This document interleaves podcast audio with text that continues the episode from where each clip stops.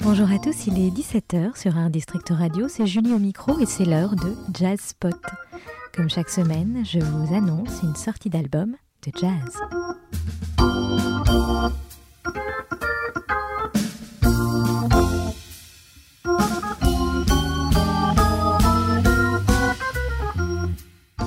Pour celle qui a tenu l'orgue pendant 40 ans dans sa paroisse du Perche, à plus de 80 ans, toujours la même énergie, le même rythme dans la peau et sous les doigts, dans un rapport charnel et spirituel, et oui, les deux à la fois.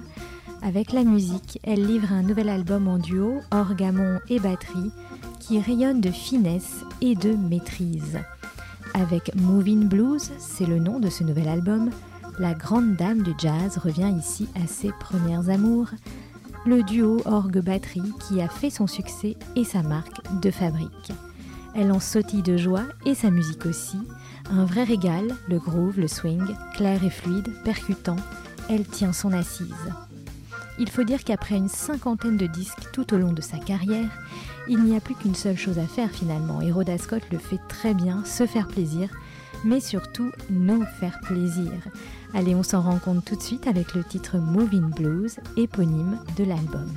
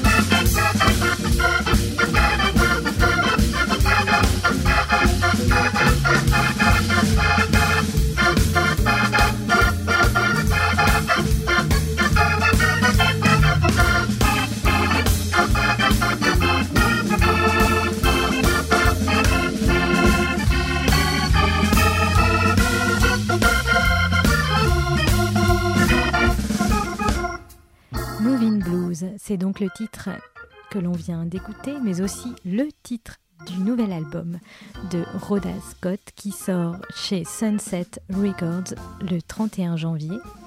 Rhoda Scott parle ainsi de son album et de sa musique en général. Je cite Je chante avec mon instrument, il respire en moi, j'y suis fidèle. J'ai connu en premier la musique religieuse et ensuite le jazz. Dieu peut englober tous les styles de musique. La dimension spirituelle donc est évidemment très présente chez la chanteuse et organiste afro-américaine née en 1938 à Dorothy dans le New Jersey. Incroyable de se dire que Rhoda Scott a joué avec Ray Charles, Count Basie, George Benson ou Ella Fitzgerald à l'époque de la révolution du bebop. En France, depuis les débuts, elle arrive en 1968, elle n'a alors que 20 ans, elle étudie d'ailleurs au conservatoire de Fontainebleau, après avoir été à la Manhattan School of Music. Le public l'a toujours adorée et elle nous emmène toujours ce petit bout d'Amérique dans sa rythmique.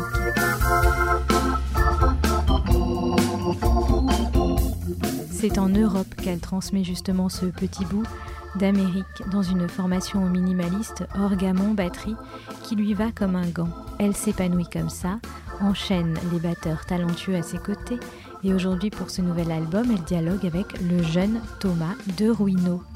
Elle explique Jouer en duo donne beaucoup de responsabilités, car l'organiste doit remplacer un membre manquant du trio mythique, le bassiste. Après le succès du Roda Lady Quartet, We Free Queen, qui a fait plus de 100 dates dans le monde entier, c'était une sorte de girl power puisque c'est à la mode dans le monde du jazz cette fois.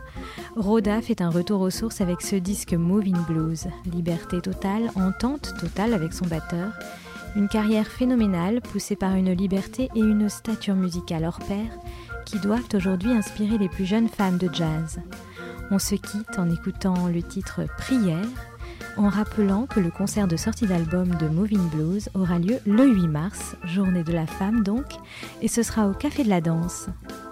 Allez, c'était Jazz Spot avec Junie. Je vous retrouve bien sûr la semaine prochaine pour une nouvelle sortie d'album de jazz.